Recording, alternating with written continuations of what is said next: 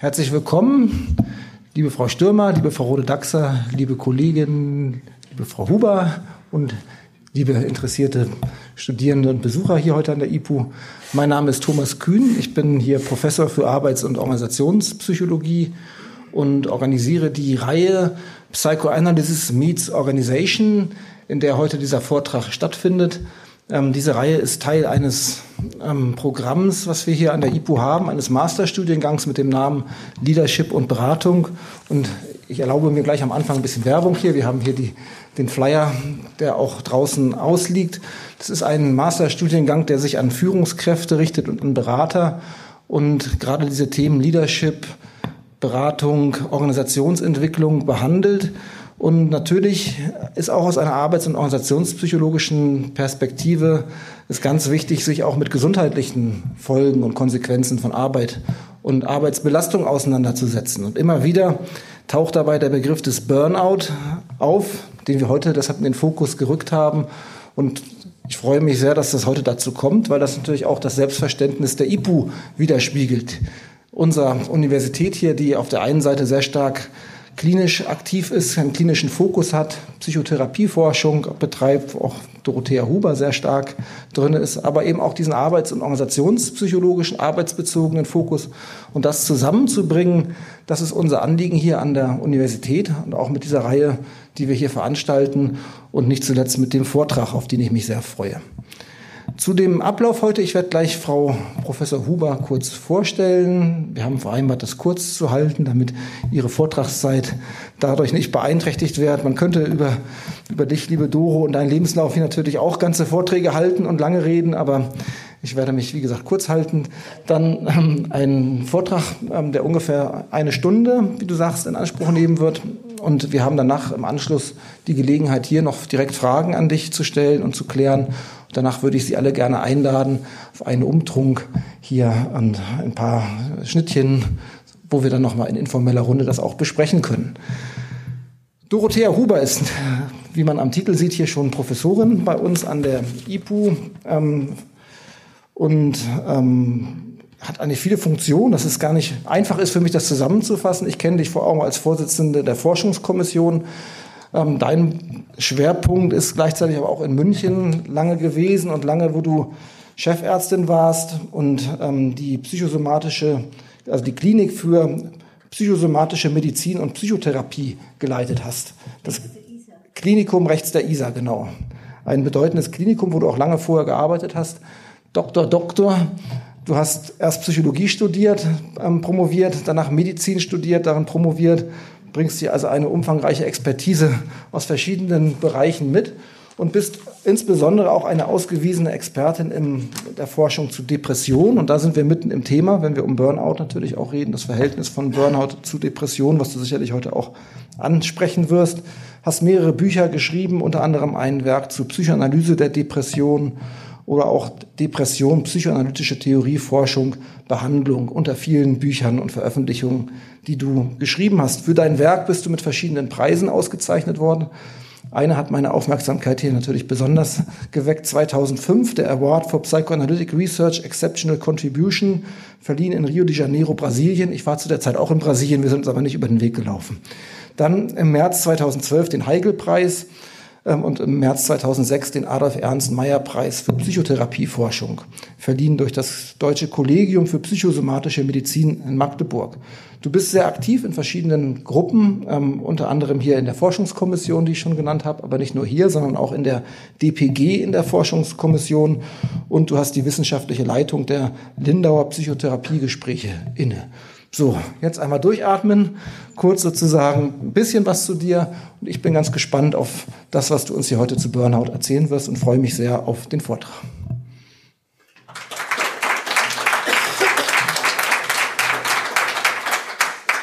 Ganz herzlichen Dank, Thomas. Das war natürlich viel mehr, als ich gedacht habe.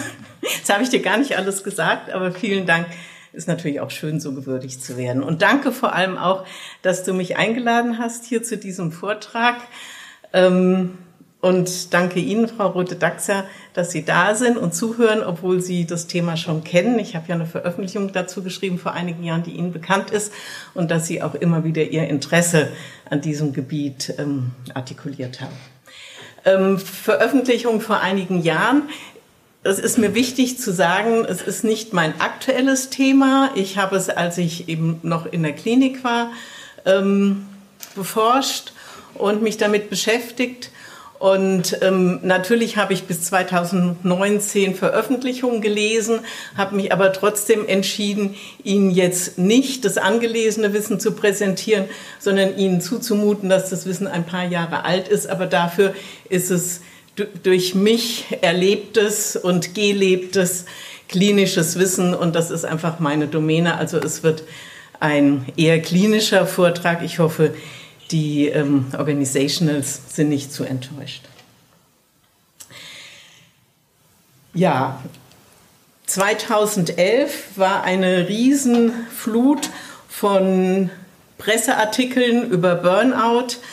Ähm, also das ist natürlich, muss ich darauf hinweisen, nicht nur die Frau, sondern da unten wäre auch der Mann zu sehen. An ist es und ging es? Hat jemand was dran geändert? Jetzt. Also da die Frau, da der Mann, hier, der burnt so sehr, dass der ganze Kopf weggeburnt ist und da raucht er noch. Also ähm, ganz viel wurde 2011 über Burnout geredet und ähm, auch im Berliner Ärzte in dieser Zeitschrift ähm, nicht ganz so bunt. Dieses ähm, geschmackvollere Bild habe ich natürlich von Lilly Gast. Ärzte sind eben nicht nur die Experten, was die Burnout-Behandlung betrifft, sondern ähm, auch sehr häufig Betroffene. Sie sind zusammen mit den Lehrern die allerbetroffensten. Ich kann Ihnen gleich sagen, Psychotherapeuten, auch wenn Ärzte, sind nicht so betroffen. Wie wir das schaffen, weiß ich nicht, aber es wird immer wieder veröffentlicht, dass wir ähm, ziemlich weit unten liegen mit Burnout. Ja, die Definition von Burnout stammt aus dem Englischen, haben sie sich gedacht, kommt von Ausbrennen. Das Konzept wurde schon 1974 von Herbert Freudenberger eingeführt, der ähm, als Helfender tätig war und das vor allem auch bei seinen Mitarbeitern, aber auch bei sich selber beobachtet und beschrieben hat. Das bezeichnet die Auswirkung chronischer berufsbezogener Erschöpfung, die sich sowohl in körperlicher wie auch in seelischer Hinsicht in sich zeigt. Es gibt fünf Phasen, wurden beschrieben von Burnout. Erstmal ist der Mensch sehr enthusiastisch, idealisiert und hat unrealistische Erwartungen und übersteigertes Engagement. Dann kommt die Phase der Stagnation mit Unzufriedenheit, aber es bleibt das übersteigerte Engagement. Dann die Frustration, Erwartungen an den Job werden enttäuscht. Ich hoffe, Sie haben jetzt alle die Phasen verlassen. Als nächstes kommt nämlich schon die Apathie, Frustration, Zynismus. Der Begriff Zynismus taucht relativ häufig auf, ähm, wenn es um Burnout geht. Und emotionaler Rückzug, Vermeidung von Klientenkontakten und zuletzt dann Burnout als vollständiges Burnout-Syndrom. Was sind die langfristigen Folgen von beruflichem Stress und Belastung.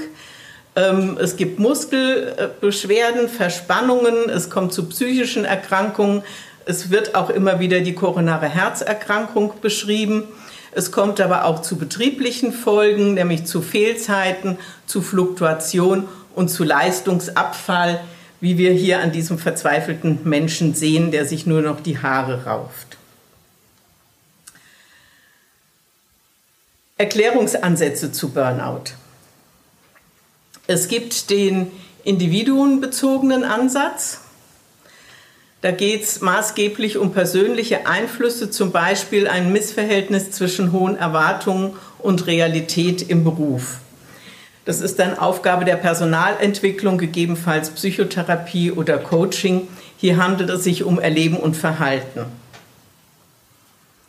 Es gibt aber auch organisationsbezogene Ansätze. Das sind maßgeblich widrige Arbeitsbedingungen. Und wenn man so schaut, also 2011, als diese ähm, dieser Hype war mit in Bezug auf Burnout ähm, und die Entwicklung jetzt Veröffentlichung 2019, dann sind die organisationsbezogenen Ansätze mehr in den Vordergrund getreten, während ähm, noch vor acht Jahren es sehr viel mehr um die individuenbezogenen ging. Übrigens 2011 habe ich mir überlegt, da war die IPU zwei Jahre alt. ähm, da haben wir uns mit Burnout noch nicht befasst. Da waren wir ähm, in der ersten Phase. Da waren wir noch in der ersten Phase. Was die letzten Tage so gebracht haben, das kann jeder selber assoziieren. Ja, ähm,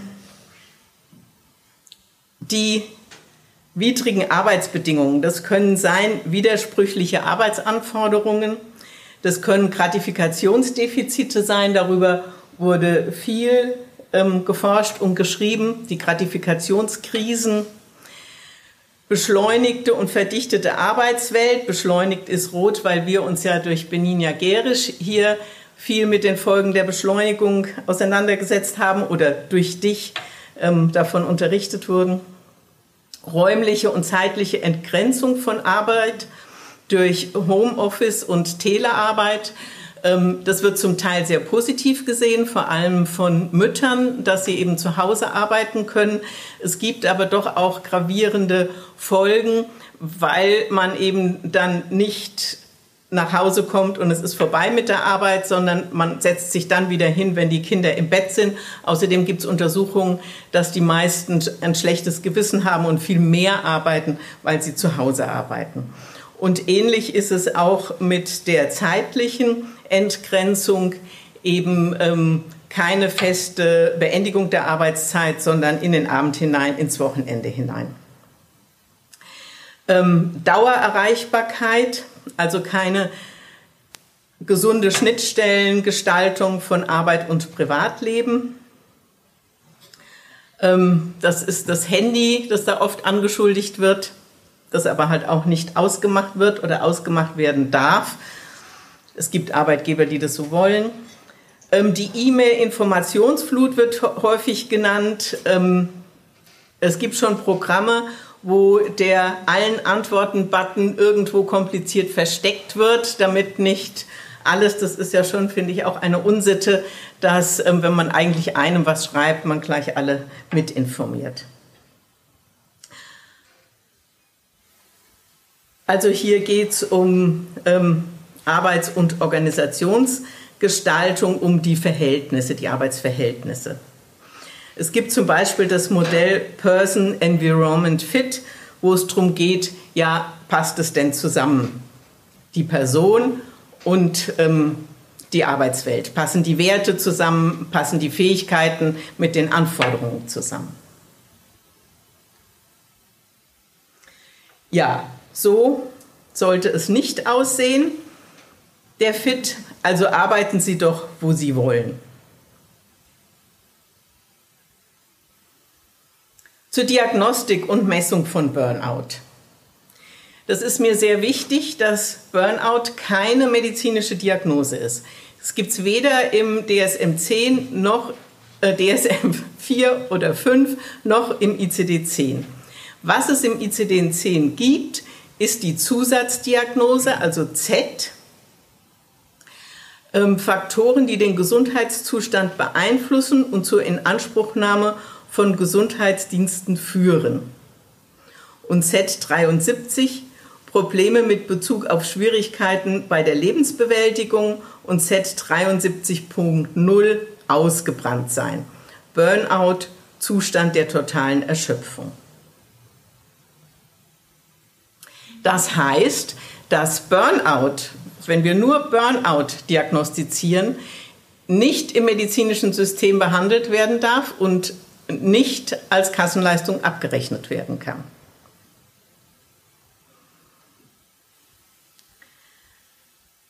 Zur ähm, Erfassung von Burnout, zur Messung, da gibt es einen Fragebogen von Maslach, der heißt Burnout Inventory und ähm, wird in den meisten Studien angewandt.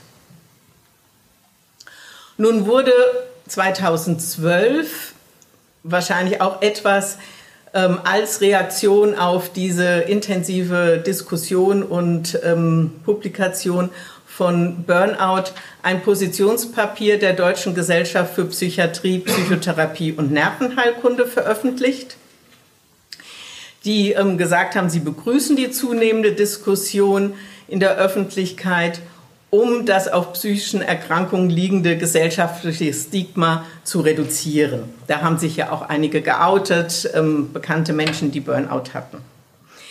Ähm, sie weisen aber auf zwei Probleme hin. Das erste Problem, der Gebrauch des Begriffs Burnout für Depression von Arbeitenden. Das ist eine Krankheitsdefinition, die den Begriff Burnout mit einer Erkrankung der Leistungsträger der Starken gleichsetzt. Also es wird ja auch oft gesagt, ähm, wer nie gebrannt hat, kann nicht ausgebrannt sein. Also es sind die, die wirklich gebrannt haben für ihre Arbeit. Den Begriff Depression aber mit einer Erkrankung der Schwachen verknüpfen. Und es gibt viele Untersuchungen, die zeigen, dass nicht nur die Patienten, sondern auch andere, die befragt werden, mit Burnout immer positivere ähm, Gefühle oder Assoziationen verknüpfen als mit Depression. Das zweite Problem, in Deutschland wird das Thema Burnout zunehmend als Problem des Gesundheitssystems gesehen. In anderen europäischen Ländern ausschließlich als Problem der Arbeitswelt. Das heißt, der Sozial- und Tarifpartner verstanden. Da gibt es eine Veränderung gegenüber diesem 2012 veröffentlichten Papier. Mittlerweile ähm, muss auch in Deutschland der Arbeitgeber sich um psychische Belastungen am Arbeitsplatz kümmern. Das war aber tatsächlich lange nicht der Fall. Lärm und Licht und alles Mögliche ähm, wurde kontrolliert, aber nicht psychischer Stress.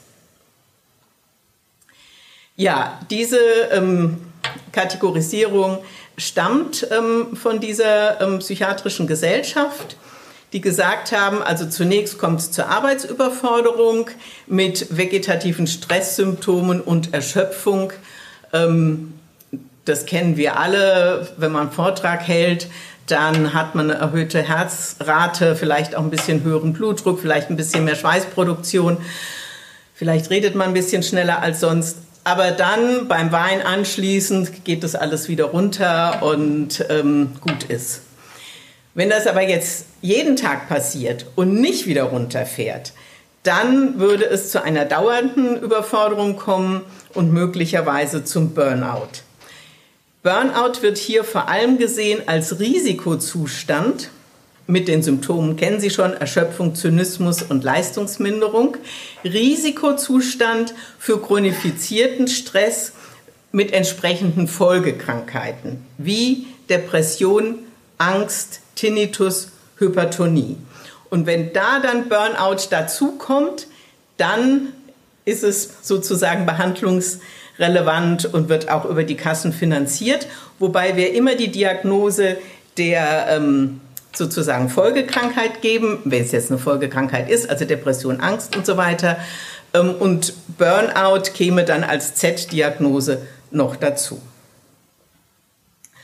Ähm, das da spielt eine ganz seltene Rolle. Im Prinzip gibt es Grundkrankheiten, die im Beginn ähnliche Symptome machen wie Burnout. Aber wie gesagt, ähm, das ist uns noch nicht untergekommen. Ja, jetzt ähm, wie raus aus der Burnout-Falle. Da gibt es einmal die Möglichkeit der Prävention, der betrieblichen Stressprävention.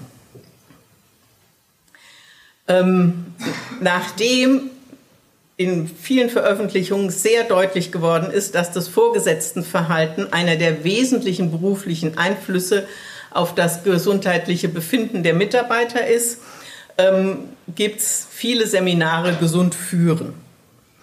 Also ich will das jetzt nicht ausführlich erzählen, vielleicht in der Diskussion, aber es ist wirklich erstaunlich, wie sehr das Verhalten des Vorgesetzten auf die Krankheit, auf das Fehl, also ähm, Krankschreibungs- und Krankmeldungsverhalten der Mitarbeiter wirkt. Analyse und Gestaltung von Arbeitsbedingungen ist wichtig, gegebenenfalls strukturellen Stressabbau zu initiieren. Also das ist jetzt auf der Ebene der Organisationsentwicklung. Einführung einer systematischen psychischen Gefährdungsanalyse. Das war das neue Arbeitsschutzgesetz, ähm, auf das ich mich schon bezogen habe. An einigen großen Unternehmen gibt es eine sogenannte psychosomatische Sprechstunde und ein Kollege von mir, auch aus München, hat dort mal ähm, ein Stressbewältigungstraining durchgeführt und untersucht. Da ging es um Ärgerbewältigung, konstruktive Kritik üben, sich selbst behaupten lernen, gemeinsames Problemlösen üben. Ähm, das war eine gute Sache. Das war auch in der empirischen Gruppe ähm, erfolgreicher im Sinne von Stressreduktion als in einer Vergleichsgruppe. Aber viele haben sich doch schwer getan, am Arbeitsplatz ähm, so ein Stressbewältigungstraining durchzuführen und sich damit ja auch zu outen, dass sie ähm, über die Maßen sich gestresst fühlen. Ähm, es wurde dann eine psychosomatische Sprechstunde eingerichtet und auch da hat sich gezeigt, dass es eigentlich besser ist, das außerhalb des Betriebes zu machen. Aber es gibt diese Möglichkeiten, werden auch empfohlen. Jetzt habe ich ein Kave, das ist ein bisschen persönlich. Weiß nicht, ob jemand von Ihnen den Film kennt, Work Hard, Play Hard.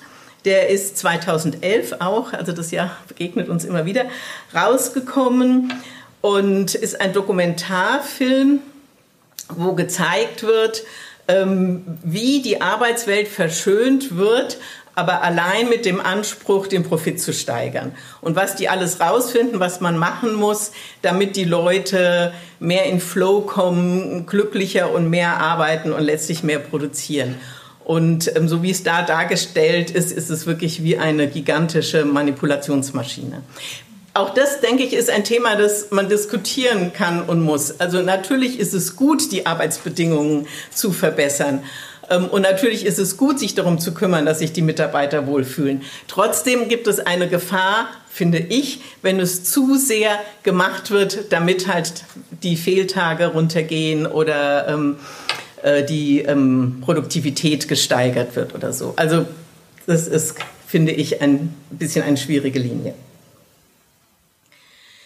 Ja, jetzt habe ich, obwohl es nicht mein Thema ist, doch eine Folie zum Coaching für dich. ähm, Coaches haben Konjunktur, es gibt aber keinen Titelschutz. Es gibt sehr gute Ausbildungen zum Coach, aber es gibt auch Coaches, die sich so nennen ohne eine Ausbildung. Der Coach wird als Unterstützer erlebt, als Counselor, nicht aber als Therapeut gesehen. Dennoch wird von den Coaches berichtet, immer mehr stehen Themen wie Stress und Healthcare Management, Burnout, Prophylaxe, Work-Life-Balance im Coaching-Vordergrund. Bei dem Wort Work-Life-Balance habe ich Work eingeklammert, weil mein Kollege und Freund Matthias Lohmer, finde ich, sehr richtig in seinem Buch darauf hinweist, dass man auch im Work lebt und dass es deswegen um Life-Balance geht. Ähm, das hat sich aber, glaube ich, nicht so durchgesetzt. Jeder zweite bis dritte, der Burnout fühlt, erfüllt die Diagnosekriterien einer Depression. Die Forderung, die aus der Arbeitswelt kommt, ist verbesserte Ausbildung von Psychotherapeuten bezüglich berufsbedingter Belastungen ihrer Patienten ist sehr wichtig. Da wird geschrieben, die sollen mindestens ein Monate oder zwei Monate in einem Betrieb ein Praktikum machen, bis hin zu, sie sollen am besten auch Betriebswirtschaft studieren. Umgekehrt gilt aber auch die Forderung der Kliniker, dass die Coaches genügend klinisches Wissen haben müssen, um zu gucken, wo dann vielleicht eine Psychotherapie, vielleicht sogar eine stationäre Psychotherapie notwendig ist.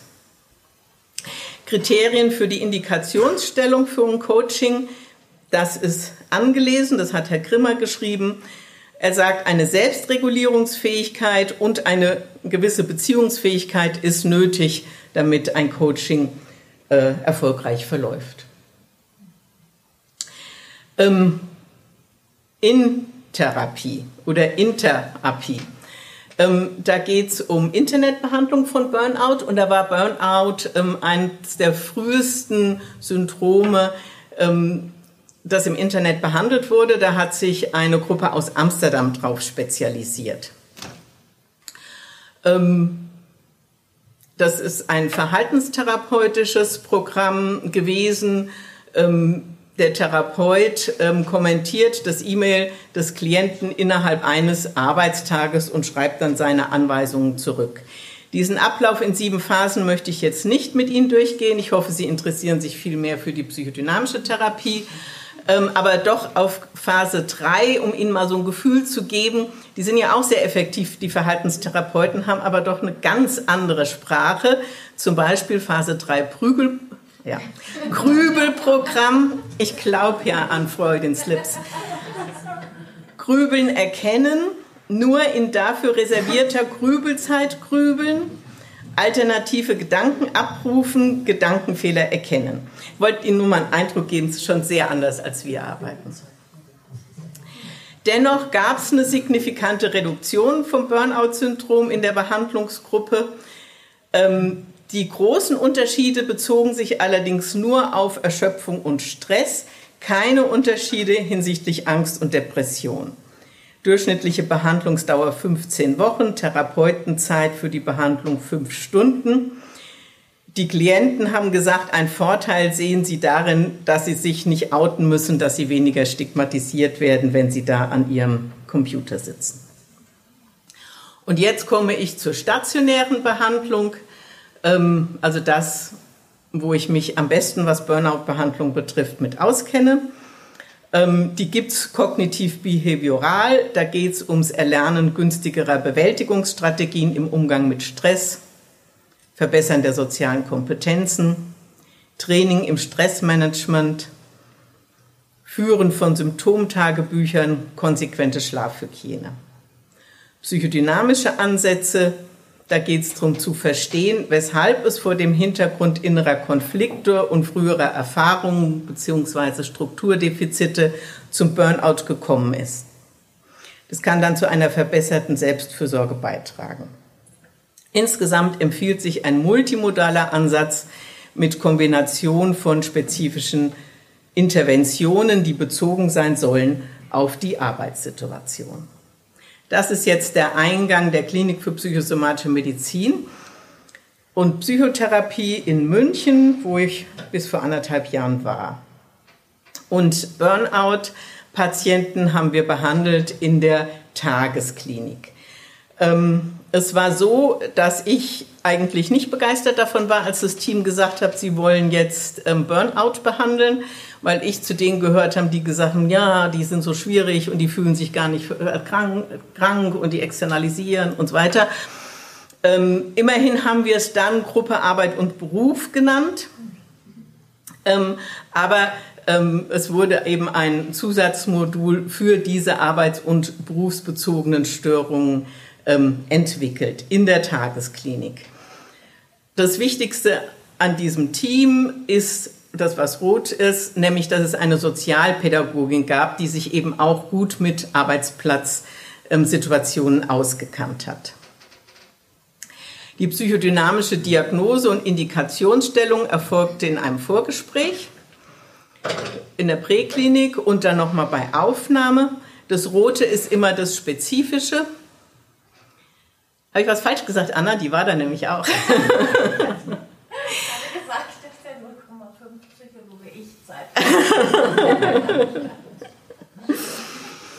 ähm, ja, Analyse der wichtigsten Beziehungen privat und im Beruf. Biografische Anamnese erheben wir immer, aber in dem Fall aktuelle Arbeitsplatz- und Berufsanamnese besonders darauf achten. Indikation zur teilstationären Behandlung, wie immer, wenn die ambulante Behandlung nicht mehr ausreicht und wenn eine Auszeit aus der Arbeit und teilweise auch aus der Familie sinnvoll erscheint. Teilweise Familie, weil die gehen ja abends immer wieder nach Hause. Also ähm, das hat auch einen großen Vorteil und ähm, in dem Fall Vorteil, manchmal ist es Nachteil. Da will man ja die Regression, aber in dem Fall ist es eben auch regressionsbegrenzend, wenn die abends eben immer wieder nach Hause gehen. Zielbestimmung wird im Dreierteam gemacht, nämlich der Patient, der Therapeut und die Bezugspflege. Die Pflege hat ähm, eine große Bedeutung auch. Die machen auch zweimal wöchentlich ein ähm, halbstündiges Gespräch mit den Patienten. Im Gesamtteam wird eine Fokusformulierung als psychodynamischer oder Strukturfokus durchgeführt. Und dabei werden Burnout-typische Konstellationen beachtet. Zu den einzelnen Therapieelementen, die nenne ich nur, wenn sie nicht Burnout-spezifisch sind. Es gibt eine interaktionelle Gruppentherapie zweimal in der Woche. Es gibt konzentrative Bewegungstherapie zweimal in der Woche und es gibt eine Kunstgruppe zweimal in der Woche. Und dann gibt es nur für die Patienten mit Burnout die Gruppe Arbeit und Beruf. Das ist eine themenzentrierte Gruppe zu Burnout, zur Life Balance, zu persönlichen Risikofaktoren. Es werden die typischen Belastungssituationen untersucht. Es wird nach Bewältigungsmöglichkeiten geschaut. Es wird überlegt, was könnten Schutzfaktoren gegen Burnout sein. Stresstoleranz inklusive Zeitmanagement wird besprochen. Emotionale Kompetenz, Durchsetzung und Kompromissfähigkeit. Soziale Kompetenztraining gibt es wieder für alle, Milieutherapie und Sportgruppe. Die einzelnen Therapieelemente, die Einzeltherapie zweimal in der Woche ist sehr wichtig. Die kriegen natürlich alle. Die ist psychodynamisch, konfliktorientiert, strukturbezogen und bei den Burnout-Patienten geht es halt vor allem um Zusammenhänge ähm, zur Arbeit. Es gibt Einzelberatungen durch die Sozialarbeiterin. Es gibt sehr häufig Gespräche mit dem Arbeitgeber, wenn Patient oder Patientin will, zusammen mit der Sozialarbeiterin. Ja, das andere ist nicht spezifisch und nicht so wichtig. Ähm, spezifische Ziele der Therapie, natürlich ein Arbeitsbündnis etablieren, Selbstannahme und Krankheitsannahme. Das ist wieder sehr wichtig bei den Burnout-Patienten, weil die halt eher Probleme ähm, im Außen in der Arbeit sehen und sich nicht als krank sehen. Selbstwertstabilisierung, Wahrnehmung eigener Grenzen und Selbstfürsorge, Abgrenzungsfähigkeit verbessern, Entschleunigung, wir hatten vorhin die Beschleunigung. Hinterfragen überhöhter Ansprüche an sich und andere. Zulassen und Einfordern von Hilfe und Ressourcenaktivierung. Das ist ja ein Begriff eigentlich aus der Verhaltenstherapie. Und ich liebe ihn auch nicht und habe deswegen Samson und Weiss in Klammern geschrieben, Control-Mastery-Theorie, die ja auch vertreten, dass man auch als Analytiker aktiv werden sollte, ähm, um Bestimmtes zu erreichen. Ähm, das Behandlungsende wird sehr ernst genommen. Das fällt mir oft auf als Unterschied zwischen psychoanalytischer Behandlung und Verhaltenstherapie, dass die Verhaltenstherapeuten, also ich habe es immer wieder gehört, dass da gesagt wird, das ist übrigens heute unsere letzte Stunde. So würden wir ja nun gar nicht vorgehen und auch im stationären ähm, wird die Trennung vorbereitet, es wird der Transfer des Gelernten vorbereitet, ähm, es wird geübt, wie es am Arbeitsplatz sein will, wie sich die Krankheit auf die Arbeit auswirken kann. Wenn eine ambulante Therapie noch anschließend nötig ist, wird da geholfen, die zu finden. Bei der Wiedereingliederung wird unterstützt und es geht eben um Trennung und Abschied. Jetzt möchte ich Ihnen kurz eine bildhafte Demo unseres Vorgehens zeigen. Sie sehen, wir reden mit den Patienten, wir hören aber auch zu. Wir basteln mit den Patienten und ein paar im Raum werden spätestens jetzt erkennen, dass ich keine Patienten abgebildet habe. Die Patienten malen machen Übungen mit ihren Händen zum Spüren, Vertrauen. Ja, soweit zum Nonverbalen. Und jetzt kommt ein richtiger Knick oder Sprung. Jetzt kommen nämlich Tabellen. Ich werde sie aber durch diese Tabellen durchführen. Ähm, also wichtig für Sie ist hier immer, NS heißt nicht signifikant und verglichen ist die Gruppe berufsbezogene Störungen, also unsere Burnout-Patienten mit den anderen Tagesklinikpatienten. Ähm, und da sehen Sie die Hauptdiagnose Depression, also das ist die erste depressive Episode, das ist wiederkehrend, ist die allerhäufigste, wenn Sie das zusammenzählen, ähm, aber kein Unterschied zwischen den beiden Gruppen. Ähm, auch, dass Sie was anderes haben als Depression, das kommt nur in 5 oder 13 Prozent vor, kein signifikanter Unterschied, kein signifikanter Unterschied im Alter. Hier haben wir den Schulabschluss, auch da kein signifikanter Unterschied. Ähm, zuletzt ausgeübter Beruf. Da möchte ich Sie aufmerksam machen an höhere Angestellte. Das gibt es häufiger unter Burnout-Patienten und Selbstständige war keiner bei uns. Das könnte ja nur wirklich Zufall sein bei so einer kleinen Gruppe von 102 Patienten. Also Fragebögen ausgefüllt haben nur 95. Ähm, wird aber in der Literatur immer wieder beschrieben, dass ähm, Selbstständige kein Burnout kriegen. Oder? ja, Dauer der Erkrankung kein Unterschied. Wiederaufnahme in der Klinik, da gab es einen Unterschied in dem Sinn, dass die Burnout-Patienten, die weniger kranken waren, also seltener eine Wiederaufnahme hatten. Und ähm, in dieselbe Richtung geht OPD-Struktur. Da haben Sie die höhere Struktur und Motivation für die Behandlung haben Sie auch die höhere Motivation im Be Vergleich zu den anderen Tagesklinikpatienten. Ähm, die Patienten geben, das hatte ich ja vorhin gesagt, ähm, ihre Ziele an, drei Ziele, und dann wird nach der Zielerreichung geschaut.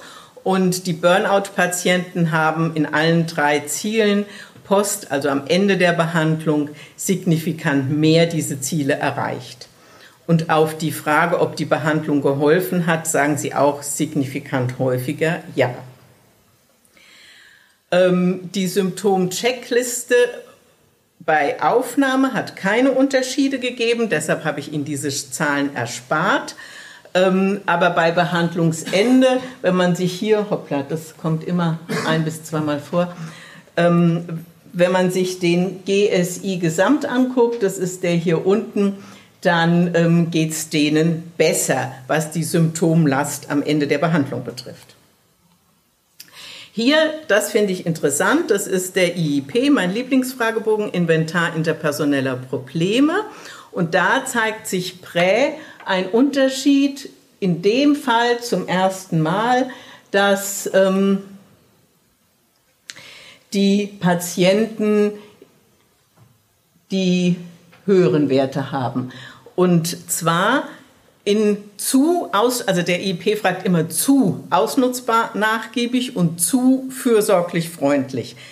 Da liegen sie höher als die anderen Patienten, wie Sie aber in der unteren Tabelle sehen, nicht mehr äh, bei Ende der Behandlung. Da ist kein Unterschied mehr. Ja, dann haben wir den Patienten ähm, ungefähr ein halbes Jahr nach Therapieende einen selbstgebastelten Fragebogen geschickt und sie einiges gefragt. Zum Beispiel, sind Sie noch beim gleichen Arbeitgeber? Da sagen 58 Prozent ja. Also 58 Prozent, obwohl sie, wenn sie kommen, alle sagen nie wieder dahin, sind wieder zum gleichen Arbeitgeber zurück. Ähm, 25 haben den Einsatzplatz gewechselt. Ähm, Arbeitgeber gewechselt haben 26 Prozent. Ähm, wichtig finde ich, ich bin aus dem Arbeitsleben ausgeschieden und beziehe inzwischen Erwerbsminderungsrente nur 2% und 0% Altersrente. Also da lohnt sich doch die psychodynamische stationäre Psychotherapie. Ähm, dann haben wir noch einiges andere gefragt und was sich vor allem verändert hat. Ähm, ich habe also was gut über die Hälfte, gut über der Hälfte angegeben wurde, sind die Arbeitszeiten, die Anzahl der Überstunden, Umgang mit Kollegen, Umgang mit Vorgesetzten, die Arbeitssituation insgesamt und die Arbeitszufriedenheit insgesamt. Und was fanden die Patienten jetzt besonders wertvoll und hilfreich? Da wurde gesagt, die Verknüpfung mit dem sozialen Kompetenztraining. Da habe ich deswegen zwei Ausrufungszeichen hingemacht, weil das keiner will. Also wenn die kommen, sagen die alle, nie, kein Rollenspiel, kein soziales Kompetenztraining, IGIT. Ähm, die psychodynamische Einzeltherapie, die gehört immer zu den Gewinnern, das haben Patienten einfach gern. Ähm, aber auch die Erfahrung, dass ich nicht allein mit meinem Arbeitsproblem bin. Das ist das, was am häufigsten genannt wurde. Und zwei Ausrufungszeichen deshalb, weil ich denke, wir neigen so ein bisschen dazu, das zu unterschätzen, die Informationen, die die Patienten kriegen. Jetzt habe ich ja schon in meinem Abstrakt gesagt, dass ich ein Beispiel vorstellen will. Ähm, erstes Fallbeispiel steht da, weil ich an zwei dachte, aber das zweite habe ich gestrichen. Ähm, das war jetzt ein Manager, der 58 Jahre alt war und Wirtschaftsingenieur. Ich habe diesen Menschen ähm, zwei Monate ungefähr nach seiner Entlassung einbestellt zum Interview, weil ich wollte ja ein bisschen was lernen über Burnout. Ähm, der kam auf Überweisung seines Hausarztes mit der Diagnose Burnout. Anlass, nachdem erstmals nach 30 Jahren erfolgreicher Tätigkeit ein Projekt gescheitert war, wurde ihm im Mitarbeitergespräch die Tantieme gestrichen und auch die Fähigkeit abgesprochen, Projekte zu leiten. Das Mitarbeitergespräch habe ihn zutiefst verletzt, bis dahin sei er nur in den höchsten Tönen gelobt worden. Ähm, er hat mir erzählt, dass er das Gefühl hatte, dass der Schreibtisch, der zwischen ihm und dem Chef stand, riesengroß war und dass ihm das irgendwie ganz unangenehm war, mit diesem großen Schreibtisch oder an diesem großen Schreibtisch das alles zu hören, konnte ich erstmal nicht einordnen, sie möglicherweise im Moment auch nicht. Ähm, Beschwerden, Lustlosigkeit, Antriebslosigkeit, keine Begeisterungsfähigkeit, im Büro das Gefühl, vom Stuhl zu kippen, Schwindelanfälle. Rückblickend sagt er, wahrscheinlich ging das Burnout schon über fünf Jahre, aber er hat es ignoriert. Zur biografischen Anamnese. Während der beruflich überengagierte Vater aus Überforderung dem Alkohol verfiel, also zunächst war der sehr erfolgreich auch, ähm, Manager, ähm, und der drei Jahre jüngere Bruder sehr passiv war, galt der Patient als das Vorbild der Familie und die Stütze der Mutter. Er hatte Schulschwierigkeiten wegen Legasthenie, hat das aber durch eiserne Disziplin kompensiert und hat gesagt, das war ein sehr prägendes Erlebnis für meinen späteren Werdegang. Ein wichtiges Kränkungserlebnis in der Kindheit.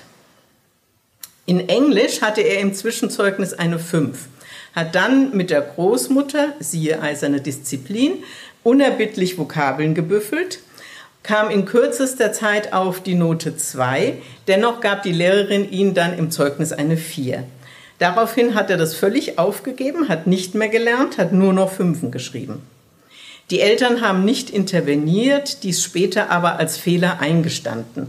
Hier merken Sie den Gerechtigkeitssinn von Burnout-Patienten. Dem begegnen wir häufiger. Ist ganz wichtig. Die Eltern haben das kapiert, dass sie da was falsch gemacht haben.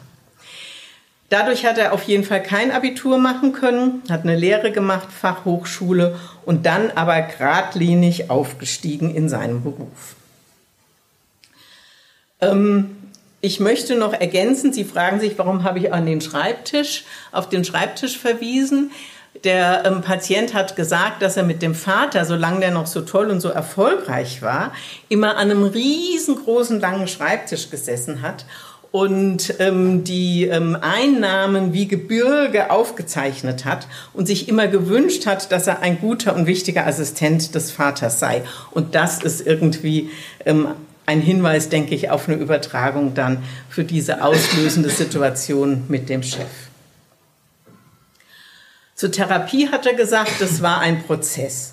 Der Punkt, an dem ich gemerkt habe, dass ich überdreht bin, war, als die Therapeutin sagte, Sie sind so schnell, dass ich gar nicht einhaken kann. Das hat mir zu denken gegeben, sagt er und sieht aber auch ein bisschen stolz aus. Punkte, die er sich zur Erinnerung aufgeschrieben hat. Ich spreche langsam. Ich plane nicht alles vor und überrenne damit nicht andere. Ich ziehe mir nicht alle Verantwortung an. Das soziale Kompetenztraining ist ihm am Anfang sehr schwer gefallen, ähm, aber er fand es dann sehr unterstützend. Und auch die Gestaltungstherapie, die er am Anfang Kinderspiel fand, fand er dann sehr effektiv und geht immer noch, zumindest zu dem Zeitpunkt, als ich mit ihm gesprochen habe, ähm, jede Woche zu Tonarbeiten. Das ist was ganz Neues, aber Schönes für ihn. Jetzt möchte ich Ihnen etwas sagen zu typischen Gegenübertragungsgefühlen bei Burnout-Patienten. Ähm, die Quelle ist wiederum nicht die Literatur, sondern ähm, meine ähm, damaligen Mitarbeiter in der Tagesklinik, die ich alle gefragt habe. Und ähm, ich finde das ganz toll, dass die immerhin der Chefin so über ihre Gegenübertragungsgefühle Auskunft gegeben haben, und zwar alle. Ähm, auch der Oberarzt und ähm, die ähm, KPT und Kunsttherapeuten.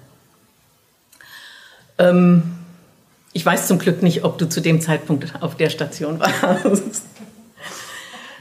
Also, es wurde gesagt, wenn der Patient stark externalisiert, Arbeit, Kollegen, Chef ist schuld, dann entstehen Ärgergefühle, gegebenenfalls auch mal sadistische Gefühle. Ähm, wenn dann Konflikt aufdeckend gearbeitet werden kann, entsteht eine Lebendigkeit. Wenn der Patient ungeduldig, fordernd, bewertend, entwertend ist, also da hat ein Patient mal gesagt zu einer Therapeutin, Sie haben hier ja den angenehmen Easy-Job. Oder Sie haben immer auf Defizite in unserer Tagesklinik hingewiesen. Das war mit Abstand unsere schönste Kli also Station, Klinik ähm, dann entstehen durchaus Selbstwertzweifel, Insuffizienzgefühle und Wut beim Therapeuten. Wenn der Patient zu glatt und freundlich, rationalisierend ist, dann entsteht Desinteresse. Wenn der Patient sehr erfolg- und leistungsfähig ist oder das darstellt, ähm, was ja äh, viele tun von diesen Managermenschen, dann Bewunderung, Anerkennung, durchaus auch Neid. Natürlich erzählen die, was die für ein Auto fahren und so. Ähm, da muss man aber aufpassen, dass man den Patienten nicht überfordert, weil er eben diese Abwehr auch braucht. Wenn der Patient ähnliche Berufsprobleme hat, entsteht die Gefahr der Identifikation. Das ist gar nicht selten, weil auch wir fanden ja an der Klinik, dass wir immer mehr zusammengequetscht werden, immer weniger Personal, immer schneller arbeiten mussten, immer mehr dokumentieren müssen und was es da halt alles so gibt im deutschen Gesundheitssystem, dass man eigentlich denkt, ähm, der hat ja recht. Wenn der Patient zwanghaft und perfektionistisch ist, entsteht Ärger und Unverständnis. Zum Beispiel die Kunsttherapeutin hat gesagt, jetzt lass doch mal was so stehen und tu jetzt nicht immer weiter daran rumpinseln. Wenn der Patient nur über seinen Arbeitseinsatz spricht, was vor allem an der Beginn der Therapie ausgeprägt ist, entsteht Ungeduld, Langeweile und auch Müdigkeit. Und wenn der Patient dann seine Lebensgeschichte darstellt, ähm, es meistens und es wird lebendig und ähm, zum Teil sogar sehr berührend. Unsere klinischen Beobachtungen auf der Grundlage von 102 Burnout-Patienten. Ich war ganz froh, als ich gesehen habe, es sind 102, weil ich denke, das glaubt mir keiner, dass ich immer 100 Patienten in der Psychotherapiestudie sind es 100 Patienten hier fast schon wieder. Ähm, das, was ich jetzt berichte, ist im Grunde ein Expertenurteil, also Evidenzstufe 4 weil das sind ja die ähm, psychosomatisch-psychotherapeutischen Menschen, die das zusammengetragen haben. Also, immer ist der Arbeitsplatz der Auslöser für die Beschwerden, auch wenn im Laufe der Therapie frühere Beschwerden deutlich werden. Leistungsträger der Gesellschaft in sehr anerkannter Position, das trifft vor allem auf Männer zu. Die Frauen waren unserer Einschätzung nach, also ich habe mir die 102 Akten auch angeguckt, oft überdurchschnittlich intelligent, aber auffallend viele Quereinsteiger. Das heißt formal weniger qualifiziert, aber dann in höheren Positionen arbeitend. Dadurch innerlich wie äußerlich haben sie einen hohen Anpassungs- und Leistungsdruck erlebt, außerdem Konflikte mit Mitarbeitern, die eigentlich eine höhere Qualifikation hatten. aber in einer niedrigeren Position waren. Ganz besonders in Erinnerung ist mir eine Professorin, die hat Romanistik, Germanistik und Volkskunde studiert, war aber seit zehn Jahren als Professorin für Bibliotheks- und Informationstechnik tätig und hatte immer das Gefühl, nicht gut genug zu sein, den Studenten unterlegen zu sein. Sie hatte das Gefühl von Mogelpackung, weil sie nicht den richtigen Studiengang hatte. Die hat dann Burnout entwickelt was wir weiter beobachtet haben. Kollision von inneren Abgrenzungsproblemen und strukturellen Defiziten am Arbeitsplatz. Beziehungsweise die Patienten glauben, keine Grenzen zu haben. Der Arbeitsplatz verlangt grenzenlosen Einsatz. Also da tut eben negativ was zusammenkommen. Sehr häufig gab es einen Migrationshintergrund in der biografischen, also öfter als bei anderen Patienten in der biografischen Anamnese auffallend häufig real widerfahrene Ungerechtigkeit, auch Gewalt. Die Väter waren oft physisch abwesend oder innerlich verschlossen, verhärtet, abgestorben. Durchhalten, leisten, funktionieren waren häufig Erziehungsleitsätze. Vater oft selbst grenzenlos leistungsbereit. Meist wird ein dramatischer Zusammenbruch geschildert. Also der Patient sagt, meine Frau oder der Hausarzt hat gesagt, du musst aus dem Verkehr gezogen werden, es geht gar nichts mehr und es geht nichts mehr. Fast immer lässt sich eine massive Kränkungssituation eruieren. Das hatten wir ja bei dem Manager, den ich Ihnen vorgestellt habe. Und zwar sowohl als Auslöser als auch, und das ist ja das Spannende, finde ich, in unserem Beruf, dass wir dann halt nachforschen, ähm, was wir da in der Anamnese finden. Und das ähm, ist doch sehr häufig, dass wir diese frühen Kränkungen dann auch finden. Burnout-Patienten neigen zum Externalisieren, habe ich schon gesagt. Unlust, Minderwertigkeitsgefühle und Leere werden abgewehrt durch die Definition über Leistung. Szene extrem forderndes Verhalten, am Anfang schnöselig. Küchendienst ist unter meinem Niveau, obwohl eigentlich alle Patienten Küchendienst machen müssen. Jetzt unsere Erfahrungen in der Burnout-Behandlung. Die Patienten müssen zunächst ausführlich berichten dürfen, was sie alles leisten und geleistet haben. Auch wenn es nervt, aber das ist einfach der Identität und damit müssen sie ernst genommen werden.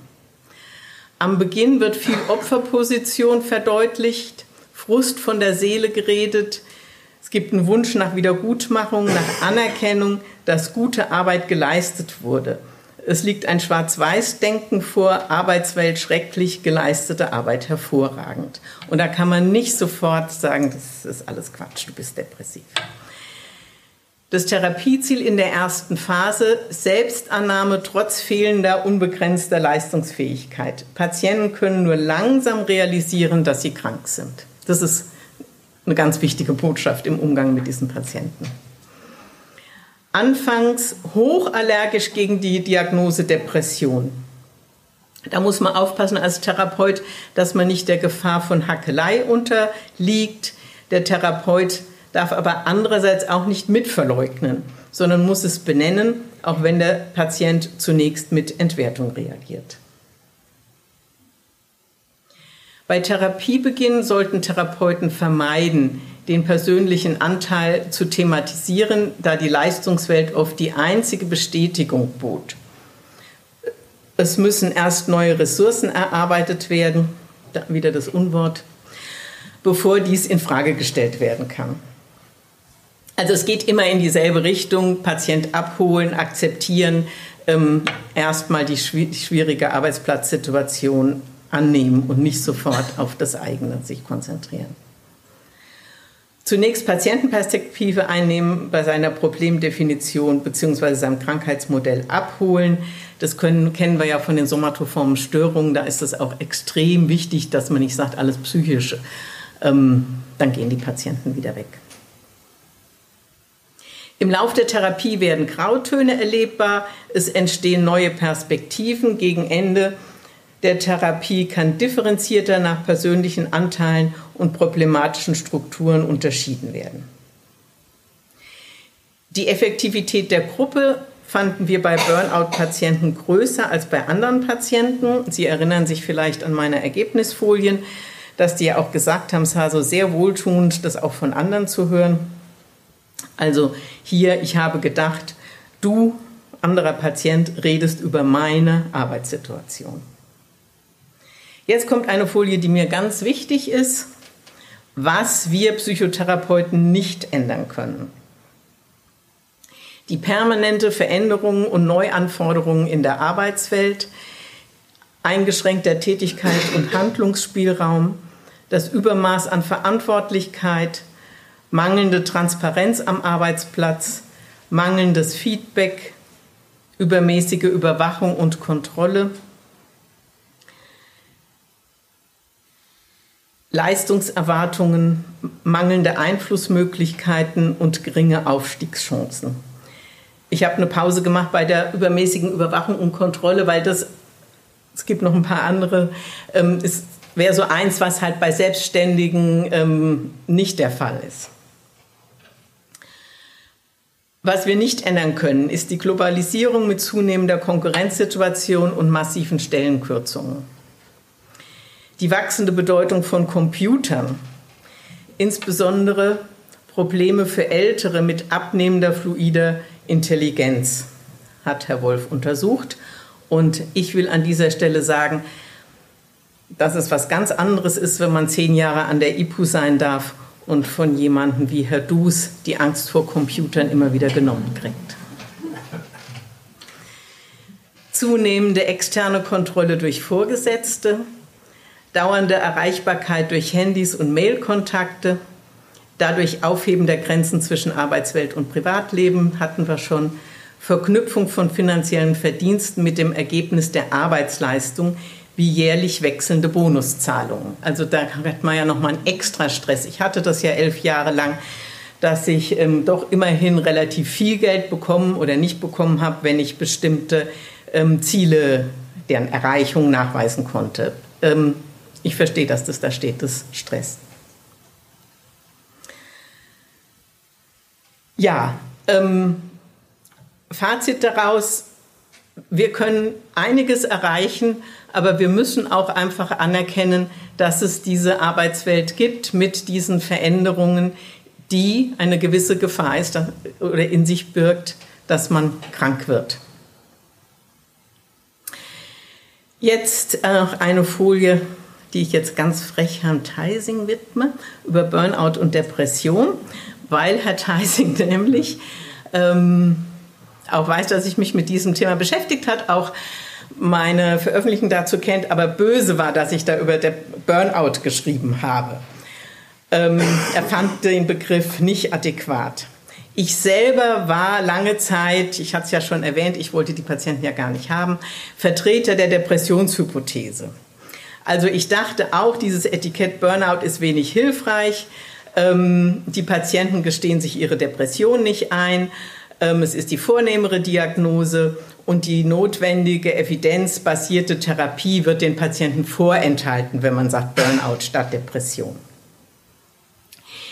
Nicht-Depressionshypothese, zu der ich gewechselt bin.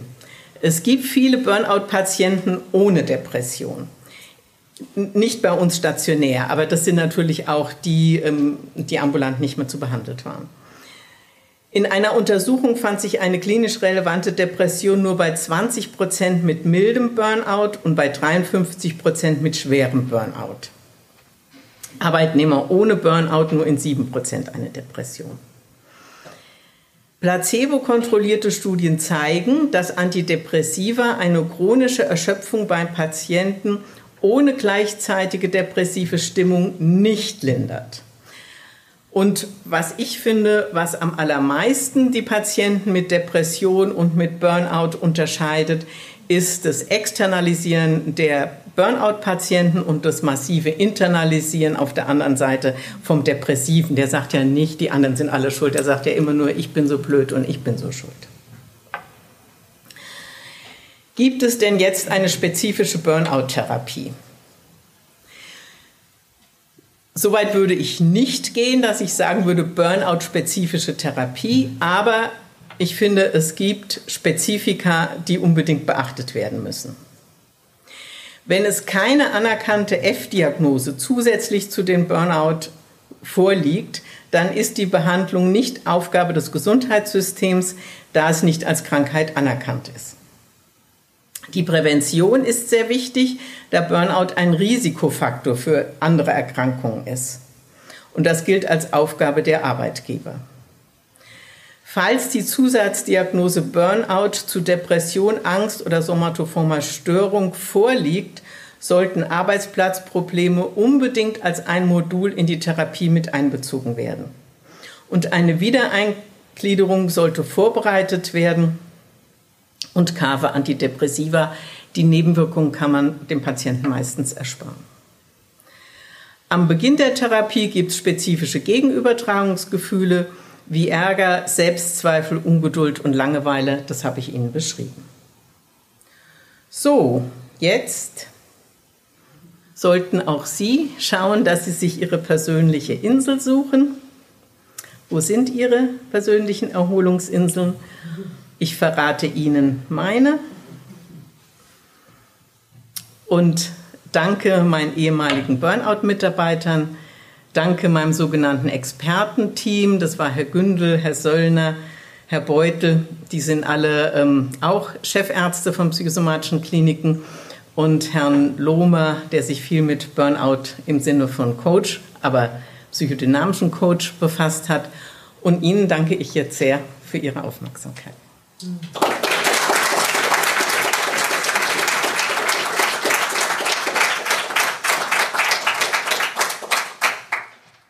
Ja, vielen Dank. Also zumindest für mich war das auch so ein bisschen wie eine Insel heute hier da.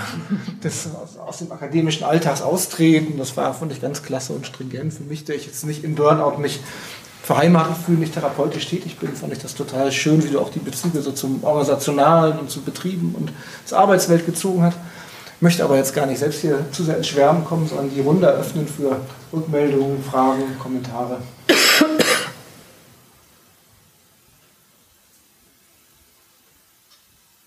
Oder noch auf den Inseln. Ja, Penina. Ja, also ich bin auch mit auf der Insel. Dort würde ich jetzt gerne mit euch sein. Nein, aber ähm, bin, ich bin dir sehr, sehr dankbar für deine vorletzte Folie, der Unterschied zwischen Depression und Burnout. Auch ich habe da Phasen durchlebt und durchlitten, bezogen auf die Differentialdiagnose. Ich kenne auch die kritische Stimme von Martin Heising, wenn wir unsere Burnout-Gruppe im Rahmen des ersten Forschungsprojektes vorgestellt haben. Ähm, was mich daran besonders interessiert ist, wir haben diese Unterschiede auch gesehen, ganz deutlich, ja, äh, weil wir ja nicht nur einen Burnout sondern wir hatten ja auch die Depression. Mhm extern diagnostiziert. Sind tatsächlich manchmal zu anderen Diagnosen gekommen, aber äh, gar nicht mal nur im, im Austausch sozusagen dieser beiden Diagnosegruppen. Ja, aber das ist jetzt unabhängig von extern diagnostiziert, es gab eklatante Unterschiede. Und was ich so interessant finde, sind zwei Aspekte. Und zwar der Aspekt des Erlebens von Ohnmacht. Also dass es gar nicht im Kern nur um viel Arbeit geht, ja, mhm. um dysfunktionale mhm. Arbeitsbeziehungen, die es natürlich mhm. äh, fraglos mhm. gibt und die auch zunehmend durch die Digitalisierung und so weiter, aber vor allem der Punkt Burn, äh, äh Ohnmacht mhm. war ein ganz zentraler mhm. Aspekt in meinem Leben. Und das war so interessant, neben den Managertypen, die wir auch hatten, auch dank der Kooperation mit dir und Halaching, vielen Dank an dieser Stelle nochmal, weil wir dort die Probanden sprechen konnten. Wir hatten auch vergleichsweise viele Bundeswehrsoldaten mhm. aus dem Einsatz in Afghanistan. Mhm. Und die hatten zunächst eine sogenannte PDBS-Diagnose mhm. bekommen und dann wurde die korrigiert zu Burnout. Mhm. Und die kam, weil wir ja auch räumlich relativ dicht äh, dran sind. Am Bundeswehrkrankenhaus haben wir also mit vielen äh, Bundeswehrsoldaten gesprochen und das Interessante war, wir haben alle gedacht, es geht eben um äh, Angst und um Mord und Totschlag und Blut und um das Entsetzen des, des Krieges. Ja. Überhaupt nicht. Äh, was die berichtet waren, äh, äh, haben, waren, der Auslöser für die Erkrankung war das Erleben von maximaler Ohnmacht, vor allem äh, bezogen auf die extrem starken Hierarchien in der Bundeswehr selbst. Ja. Ohnmacht und auch das Warten gehört dazu. Mhm. Jemand hat immer gesagt, der Krieg ist vor allem ein Warten. Und auch das hat die ausgelöst. Wir waren so verblüfft mhm. über dieses Ergebnis. Sehr interessant. Ich kenne mich mit Bundeswehrsoldaten gar nicht aus, aber ah, sehr interessant. Vielleicht kann ich da kurz einhaken. Ähm, weil als Sie über Selbstständige sprachen, dass Sie das nicht haben, kam mir sofort, oder ich habe darüber nachgedacht, weil ich auch viele kenne, ja, die haben ein großes Spektrum an Selbstregulierungsmöglichkeiten. Mhm. Und äh, ich glaube schon, dass sie das auch irgendwo kennen, aber notgedrungen sich dann doch irgendwie wieder mh, mm, aufrappeln oder, oder sich neu regulieren, neu erfinden teilweise nicht, sodass sie einerseits ist es eine Not, sie kommen gar nicht dazu, ne, äh, mhm. jetzt sich den Luxus zu leisten, andererseits aber auch ein äh, geschenkt, dass sie das selber in der Hand haben. Beides geht. Ne? Und das deckt sich, glaube ich, mit dem, was Sie sagten, diese, dieses Ausgeliefertsein der Ohnmacht. Ne? Mhm. Ja. Vielleicht eine Frage noch. Mhm, ja. Ähm, so körperorientierte Therapien, haben Sie damit Erfahrung? Das taucht mir jetzt hier so gar nicht auf. Die konzentrative Bewegungstherapie? Okay. Ist Aber ich meine, also Berührung, äh, Physio, äh, also was, was also. Habe ich nicht extra genommen. Also bei dem Team stand ähm, Physiotherapeut, also das gibt es auch. Und es gibt Sport ähm, und ähm, Gymnastik, ja, Spaziergänge. Also gibt es schon. Man könnte vielleicht mehr dann noch tun, als ähm, wir getan haben, aber gibt es schon auch. Ja, ich bedanke mich auch ganz herzlich ich war ja auch jemand, äh, der also immer wollte, dass Sie das hier mal vortragen, mhm. weil das also sehr äh, natürlich auch mit meiner eigenen Lebensgeschichte, aber auch mit dem, was ich einfach erfahren habe, jetzt in verschiedenen Bereichen, auch dann äh, in der medizinischen Hochschule und später dann als Vorsitzende äh, einer, Leiter einer Ambulanz, auch über fünf Jahre und das, was ich jetzt hier wieder gesehen habe, welche Patienten sich bei uns an der Ambulanz gemeldet haben, immer wieder die gleichen Fragen, die ich unheimlich interessant fand, weil ich dachte, dass wir hier an der IPU ja sowohl natürlich unseren klinischen Sachverstand da einbringen können. Und gleichzeitig haben wir, was Frau Gerisch jetzt ja schon also sehr exzellent vorgemacht hat, immer wieder also soziologische oder kulturelle Fragestellungen. Ne? Und äh, diese Frage, was ist da jetzt, äh, die der Theising natürlich auch gestellt hat und der mir dann am Schluss gesagt hat, das ist also nur äh, rückwirkend von der Lerngeschichte her äh, zu erarbeiten. Und ich glaube auch, dass das zum Teil stimmt. Aber es kommt einfach ein anderer Teil dazu, der äh, also mit der Struktur äh, der heutigen Arbeitswelt verbunden ist und zum Teil auch mit einer unglaublichen Ungeschicklichkeit mancher Vorgesetzte, ne, die einfach nicht wissen, dass es ganz viel um Anerkennung geht und stattdessen also die Leute mit Kränkungen überhäufen wird, was sich dann also unglaublich zusammenpasst mit dem, was man zum Teil früher erlebt und was hätte gar nicht sein müssen, wenn das dort anders gewesen wäre. Mhm. Und ich bin also nach wie vor äh, sehr daran interessiert und äh, habe bisher bloß niemand gefunden, der sich für diese Fragestellung also so äh, interessiert hat äh, wie ich. Ne? Dass man das hier an der IPU in dieser wechselseitigen Zusammenspiel ne, von äh, Gesellschaft und äh, individueller Lebensgeschichte einfach mal anschauen könnte. Mhm.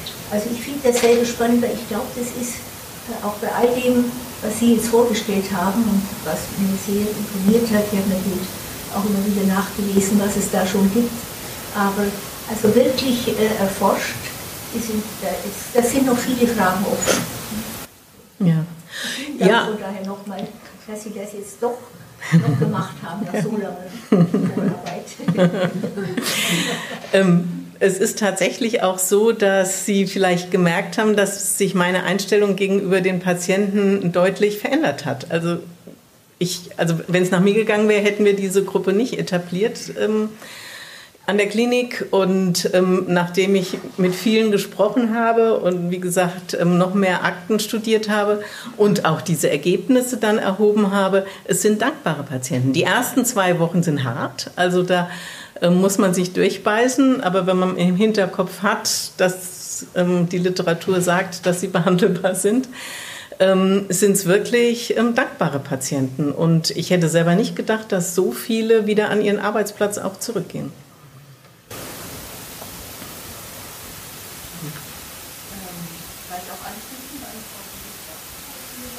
Und eben auch das, was Sie eben noch gesagt haben, das äh, ich war auch überrascht, dass da so viele wirklich wieder an den Arbeitsplatz zurück und so weiter. Das ist jetzt ja auch äh, das Thema Transfer. Mhm. Arbeit, ne? mhm. Also wie, kriege ich das, was ich dort neu erfahren habe, vielleicht wieder auf wirklich einen Arbeitsplatz und meistens hat man dann ja da auch irgendwie wieder die, Arbeits-, die alten Arbeitsbedingungen. Mhm. Ne? Mhm.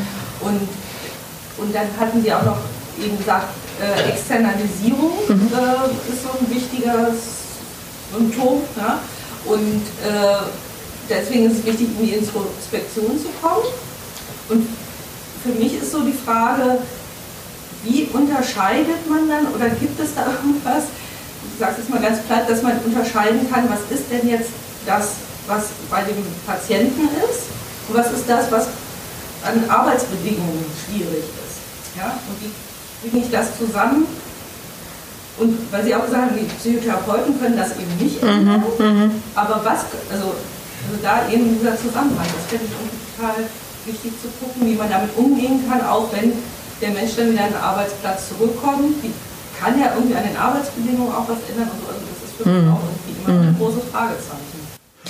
Also es ist ja schon so, dass ich auch aufgezeigt habe, bei dem, was sich verändert hat, ähm, dass die Patienten sagen, sie gehen halt früher nach Hause, also sie machen nicht mehr so viel Überstunden und es ist ja so einiges, was die dann schon auch geändert haben am Arbeitsplatz. Und dann ist unsere Sozial, also unsere darf ich eigentlich nicht mehr sagen, aber die Sozialarbeiterin der Klinik sehr aktiv ähm, gewesen und auch sehr mutig, ähm, eben an den Arbeitsplatz zu gehen oder jemanden einzubestellen, mit den ähm, Chefs zu reden oder ein Dreiergespräch mit Patient und Chef zu machen. Also so dass da auch ähm, ein bisschen der Weg geebnet wurde, damit es für den Patienten nicht ganz so schwierig wurde, seine Änderungswünsche durchzusetzen, selbst wenn er es im Rollenspiel eingeübt hat. Ähm, was wir natürlich, also da wird schon sehr dran gearbeitet. Aha, aber es war eigentlich dann eine weitere Intervention oder? Die gar nicht da so unbedingt aufgerichtet mit dem, mit dem Arbeitsplatz und dem Chef. Ich dachte, ich hätte es aber vielleicht. Ähm also, okay, mhm. Wie viele Chefs waren denn da bereit, überhaupt äh, Kontakt aufzunehmen? Das War das generell so, dass die gesagt haben, wir sprechen mit der Sozialarbeiterin oder mit dem Patienten? Also ich kann da keine Prozentzahlen nennen. Ähm, soweit ich es erinnere, war das Problem eher, dass die Patienten nicht wollten, dass man Kontakt zum Chef ähm, herstellt, als dass die Chefs sich verweigert hätten. Das kam fast nicht vor. Und es kam sogar umgekehrt vor, dass Chefs ähm, ihrerseits sich gemeldet haben und gesagt haben, ja, was ist denn und ähm, können Sie mir ein bisschen helfen, wie ich mit dem umgehen soll oder so. Wobei wir mit Angehörigen, Chefs und so weiter nur reden, wenn der Patient ähm, das will. Also das ist klar. Ja, also eigentlich, ähm, das schließt sich ganz unmittelbar an. Also es hat mich auch interessiert. Also das, äh, du hast es ja auf der Folie gehabt, also dieser Kontakt dann direkt wieder zum Unternehmen selbst, also in Gestalt des Chefs oder Personalchefs und so weiter. Das, äh, ähm, äh, das hat mich interessiert, du hast ja jetzt schon was dazu gesagt. Nein, aber ich finde, ähm, vielen Dank, Dorothea. Also ich fand das wirklich sehr interessant, weil ähm, ich glaube, das ist einfach ein schlagender Beweis dafür, wie wichtig die Entwicklung von einer Unternehmenskultur und von einer Beachtung der ethischen Dimensionen mhm. in einem Unternehmen ist. Mhm. Ähm, und ich glaube, das ist gar nicht so sehr, geht gar nicht so sehr nur auf in der Frage, dass man Chefs oder Führungspersonen dann äh, sagt, wie sie jetzt mit dem Betreffenden umgehen sollen und so weiter, mhm. sondern das ist ja in der Struktur und in dem Klima und in der ne, also Unternehmensethik ähm, äh, eingeschrieben. Und ähm, ich glaube, da wird es so greifbar. Ja? Also die, die klinische Dimension ganz unmittelbare Aussagen darüber treffen kann, ja, ähm, äh, was nötig ist, um eine, ähm, um eine Unternehmensethik ähm, auch gut auf den Weg zu bringen. Ähm, und vor dem Hintergrund fand ich das äh, sehr eindrucksvoll, mhm. was du äh, berichtet hast, ähm, also auch aus dem persönlichen Erleben und die ja, die Schlussfolgerungen oder nicht die Beobachtungen, die du ähm, hier geschildert hast. Danke. Ich würde gern an der Stelle ähm, vielleicht doch noch was sagen, weil mich das so sehr beschäftigt hat und weil ich es wirklich ähm, auch immer als konflikthaft dann erlebt habe. Ähm, dieser Film ähm, Work Hard, Play Hard, ähm, wo zum Beispiel festgestellt wurde, die kreativsten Ideen kommen den Mitarbeitern auf dem Flur, nicht in ihren Arbeitszimmern. Daraufhin wurden die Flure viel größer gemacht, viel heller gemacht, Blumen hingestellt, Tische hingestellt und so. Genau. Ähm, oder, oder die Mitarbeiter wurden irgendwie zum auf Bäume krabbeln geschickt und ähm, also es wurde ganz viel darein investiert, dass man letztlich mehr verdient. Und da ist natürlich was Ekliges dran. Auf der anderen Seite ist es mir dann passiert, ich kenne ja die Position auch als Chefin, dass ich zu Mitarbeitern gesagt habe, jetzt geht die Grippewelle los, bitte denken Sie dran, dass Sie sich die Hände ein bisschen öfter waschen, eigentlich vor und nach jedem Patienten. Ähm, und, und solche Sachen, die ich als fürsorglich erlebt habe, wo dann irgendjemand kam, das klingt irgendwie, als dürften wir nicht krank werden. Ähm, und das finde ich ist schwierig, ähm, da eben Fürsorglichkeit zu zeigen und nicht in die Schiene zu kommen, die Arbeitseffektivität zu erhöhen, erhöhen zu wollen. Ja. Wenn ich mir da einen kleinen Kommentar erlauben darf, denke ich, ist das nämlich genau das, was auch belegt, warum es so wichtig ist, warum wir in der IPU so einen Studiengang wie Leadership und Beratung, psychodynamisch fundierte mhm. Organisationsentwicklung haben, weil wir nämlich gerade mit diesem Spannungsfeld uns zum Beispiel beschäftigen. Also eine gute Führungskraft sein mhm. zu wollen, mhm. auch sozusagen mit Menschen, Beziehungen ethisch korrekt, ethisch fundiert auch ausüben zu können, gleichzeitig aber natürlich in einem System zu sein, wie du es schilderst, wo man natürlich auch auf Erfolg ausgerichtet ist, Spannungen ausgesetzt ist, Räume schaffen will, dass Menschen sich in ihrer Arbeit wohlfühlen, die Arbeit auch als einen Lebensraum begreifen, wo sie wachsen können. Und gleichzeitig mhm. ist man natürlich auch in dem Feld, wo du da bist, mit Selbstoptimierung, was ihr mhm. untersucht, mit sozusagen Wachstumserwartung. Mhm. Und solche Ambivalenzen erkennen zu können, damit umgehen zu können, denke ich, ist natürlich ein ganz wichtiger Punkt, wo wir einen Raum bieten, sowas auch zu machen.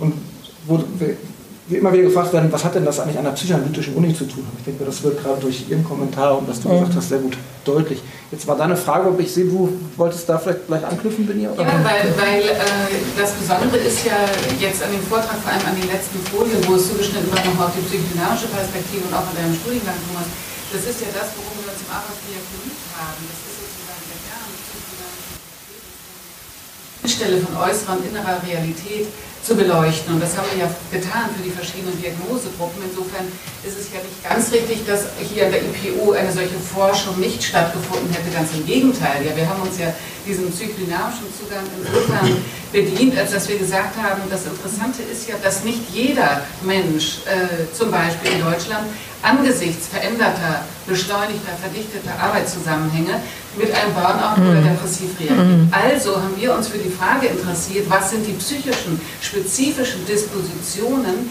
die das mit begünstigen, dass der Patient A mit einem Burnout reagiert und Patient B äh, depressiv und ein Dritter einigermaßen gesund bleibt. Das wäre ja die interessante Fragestellung, die absolut an die EPU passt und natürlich auch eben von euch aufgegriffen wird im Studiengang. Denn das ist das Interessante. Wie sieht diese Disposition aus? Und kann man ähm, Verallgemeinerungen, kann man Hypothesen bilden über diese Gruppen hinweg? Ähm, auch natürlich dann nochmal in Differenz zu den Depressiven. Und insofern würde ich gerne diesen Aspekt nochmal stark machen, dass es nicht im Kern darum geht, jetzt mit solchen Ergebnissen loszulaufen und die Arbeitswelt zu verbessern. Ja, also das wird uns nicht gelingen, sondern unter Umständen, und da äh, hat Frau Rode-Daxler natürlich vollkommen recht, was wir nicht anbieten an der IPU bislang ist, eine explizite psychodynamische Psychotherapie mhm. für die Burnout. Das waren ja Probanden. Mhm. Ja, das heißt, wir haben sie 90 Minuten maximal mhm. besprochen, gleich wohl Hypothesen gebildet. Mhm. Äh, und ähm, ja, also es führt im Grunde genommen zurück zu der Frage, wie es jemandem gelingen kann, äh, aufgrund spezifischer Disposition sich adäquat abzugrenzen. Ja. Und nicht, dass der Chef da sagt, du darfst jetzt irgendwie Hände waschen oder zu Hause bleiben.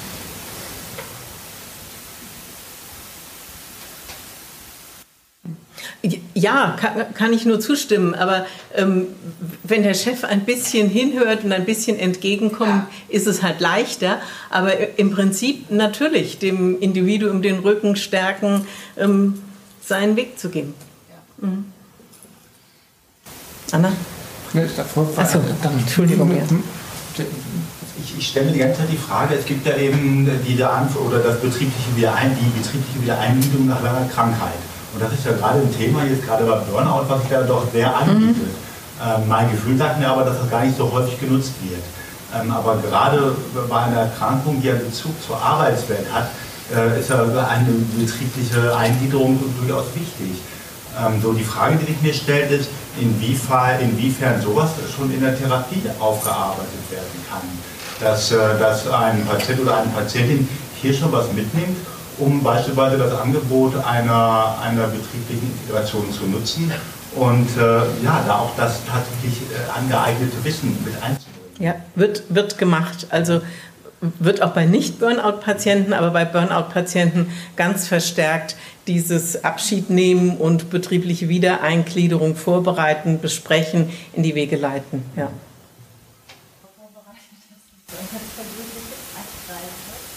Ihre Arbeit und habe mich jetzt also an vieles natürlich erinnert.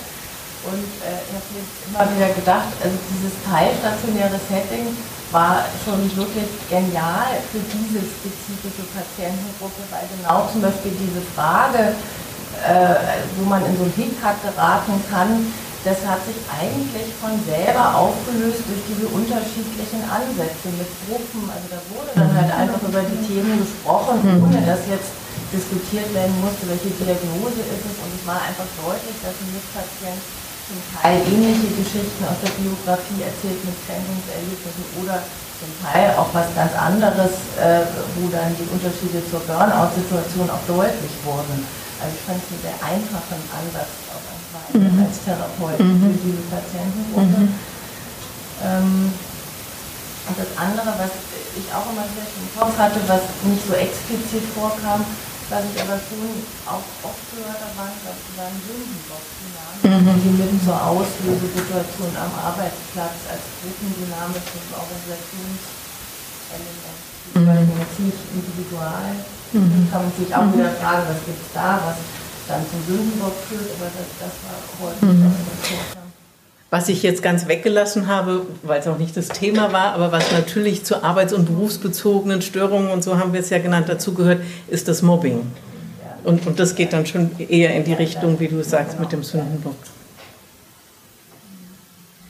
Ich habe noch mal eine Frage, auch auf die Message, die du uns mitgibst sozusagen. Ne? Weil wir haben ja Führungskräfte bei uns im Studiengang, wir haben Leute, die in die Organisationsentwicklung gehen und würde dir zustimmen, Benia, wir können die Arbeitswelt als solche nicht, nicht verändern. Wir sind alle eingebunden in sicherlich Beschleunigungstendenzen, bestimmte Formen, wo immer mehr kommt. Du hast das schön aufgezeigt mit E-Mails und so weiter, kann ich ein Lied von singen. Die meine Antwort haben, ich kann auch ein Lied davon singen, aber gut, das ist was anderes.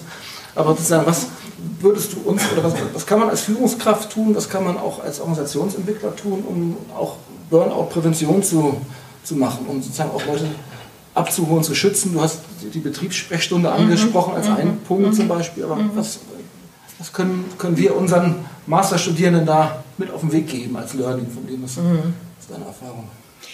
Da habe ich halt leider keine Erfahrung. Also ich weiß, wenn sozusagen das Kind im Brunnen gefallen ist, wie man es wieder rauskriegt. ähm, was ich eben weiß, ist, dass es solche Untersuchungen gibt, dass ähm, ein gewisser Chef ähm, sehr viele Krankheiten produziert, sage ich mal, also viele Fehltage, Krankheitstage bei seinen Mitarbeitern ähm, und ein anderer nicht. Dann werden die beiden getauscht und es bleibt an den Chef gebunden. Also der eine ähm, hat wieder viele ähm, Krankheiten und der andere bei den vorher kranken Mitarbeitern nicht. Also das finde ich total überzeugend dafür, dass es halt viel mit dem Führungsstil zu tun hat.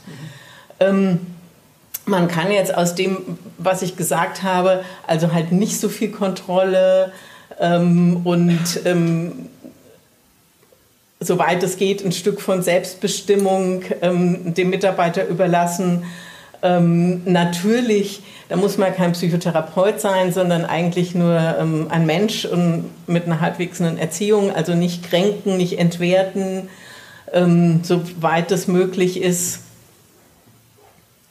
Ähm,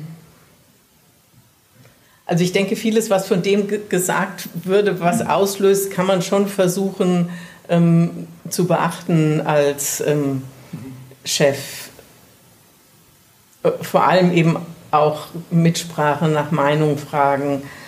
Ähm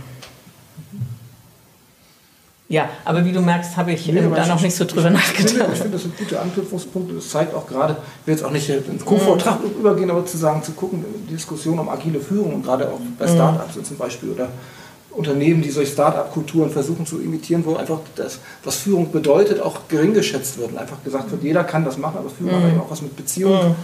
Ähm, und Beziehungen leiten und Beziehungen an und sozusagen was auch erlernt werden kann, was reflektiert werden kann. Und was, mhm. das denke ich ist ganz wichtig und auch für mich zumindest ein Learning, was ich auch aus mhm. deinem Vortrag hier auf jeden Fall mit also ich finde dieses Beispiel mit den getauschten Chefs und den entsprechenden Fehltagen, das zeigt, ja, deutlicher kann man es ja gar nicht zeigen, wie wichtig Führung ist. Ähm.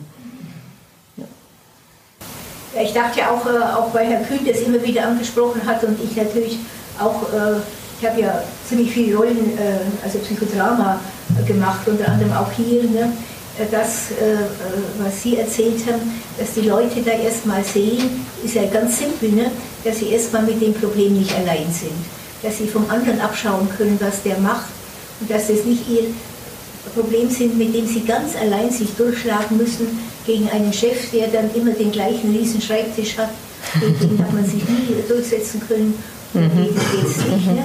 Und das ist, äh, und daher dachte ich äh, an diese Frage, die Herr Kühn mal gestellt hat, ob wir vielleicht nicht auch mal speziell einfach äh, Gruppenseminare anbieten, wo so eine Frage im, im Raum steht. Ne? Äh, also äh, was mache ich mit Leuten, von denen ich das Gefühl habe, ich habe sie gekränkt. Ne?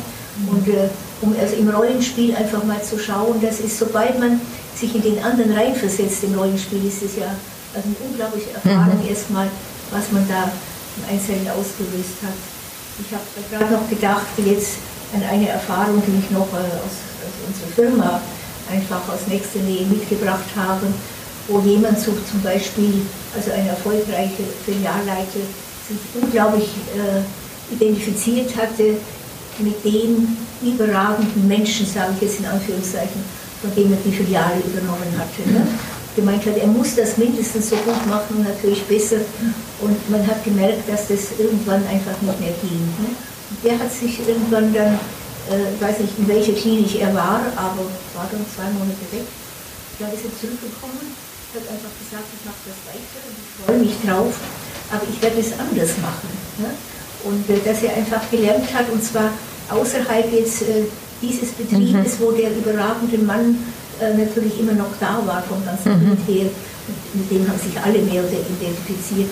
Von außen mal also zu lernen, dass man es auch anders machen kann. Und von daher wäre, äh, wenn man jetzt Führungskräfte hat, die ja zum Teil in ähnlichen, äh, sich mit ähnlichen Problemen rumschlagen, ne? dass man die vielleicht doch ein Stück mal irgendwo noch in einem anderen Zusammenhang in Situationen bringt, wo sie das auf einer persönlichen Ebene spielen können.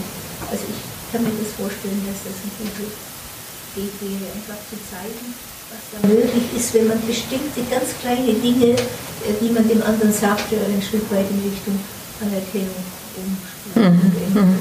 Mhm.